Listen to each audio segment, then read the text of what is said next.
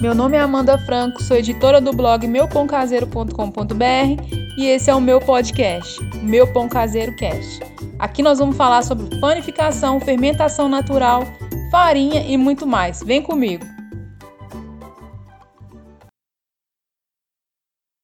Oi, pessoal, aqui é a Amanda e hoje eu vou falar sobre assinatura do padeiro, corte ou incisão. E vou passar algumas dicas para você tentar melhorar o corte nos seus pães. Bora lá? O corte para alguns ou incisão para quem é mais técnico, esse é um detalhe que vai fazer toda a diferença no seu pão. O corte ele vai influenciar totalmente no desenvolvimento do pão, porque a sua principal função é o escape dos gases da fermentação, além de ser conhecido também como assinatura do padeiro. Aliás, esse termo surgiu porque até bem pouco tempo na Itália era uma prática muito comum que as pessoas assassem seus pães em fornos coletivos nas padarias, sabe? Então, na noite anterior, era comum que a pessoa preparasse a sua massa em casa e antes dela sair de manhã para ir para o trabalho, ela passava na padaria e deixava o seu pão para que, que ele fosse assado. E para que esse pão não fosse confundido com os outros pães que, que também eram deixados por lá, as pessoas começaram a assinar os pães e isso começou a ser conhecido como a assinatura do padeiro. Histórias à parte, um corte insuficiente ele vai fazer com que seu pão não se desenvolva e, consequentemente, ele não vai formar a tão sonhada pestana, né?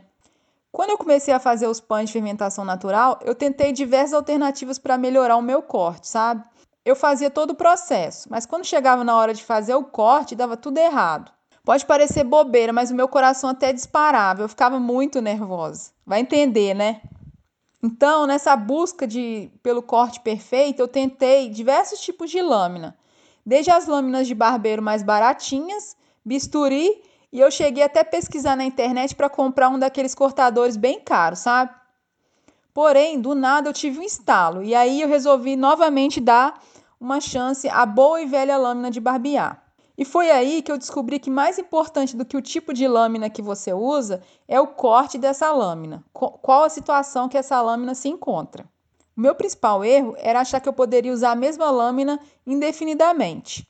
Com isso, essa lâmina ela ia perdendo o corte, sabe? E aí ficava muito difícil de fazer o, o, os desenhos no pão. Então, o ideal é que você tente usar uma lâmina mais nova, porque aí ela vai deslizar mais fácil sobre o seu pão e aí vai dar mais precisão aos seus cortes. Essas lâminas elas são vendidas em farmácia, elas vêm em caixinhas com várias unidades. Elas são bem baratinhas e o custo-benefício é muito bom.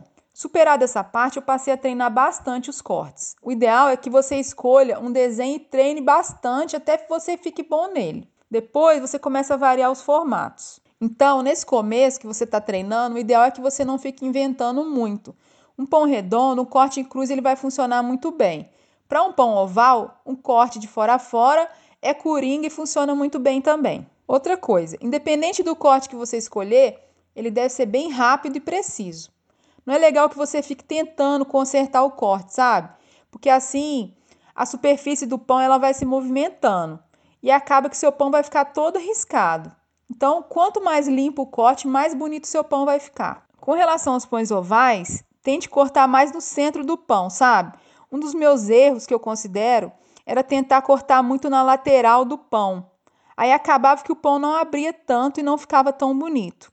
A chance do seu pão abrir mais e formar uma bela pestana se você corta no meio é muito maior. Outra coisa que você tem que estar atento é a inclinação da lâmina. O ideal é que você faça o corte com a lâmina inclinada, porque assim a tendência é que seu pão se abra com mais facilidade. Para que você entenda como funciona o corte no seu pão, pensa no olho humano. A pálpebra, ela se abre e se fecha. E o pão ele funciona mais ou menos assim.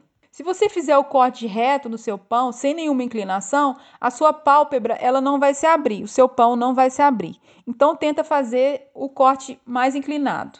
Então, para isso, antes de assar o seu pão e fazer o corte, delicadamente você vai passar um pouco de farinha sobre a superfície do pão para uniformizar bem, sabe? Esse processo ele deve ser feito de forma bem rápida, porque a tendência, depois que a gente vira o pão sobre a panela ou sobre o papel, é que ele esparrame, mesmo que você tenha feito todo o processo de forma correta. Então, faça esse processo bem rápido. Por fim, fique atento à profundidade do seu corte. A profundidade ela vai depender muito do grau de fermentação da massa. Quanto mais desenvolvida, mais longa a fermentação, é interessante que esse corte seja menos profundo. Então, se você fermentou demais o pão, não é uma boa ideia exagerar no corte. Então é isso, pessoal. Espero que vocês tenham gostado das dicas e até a próxima.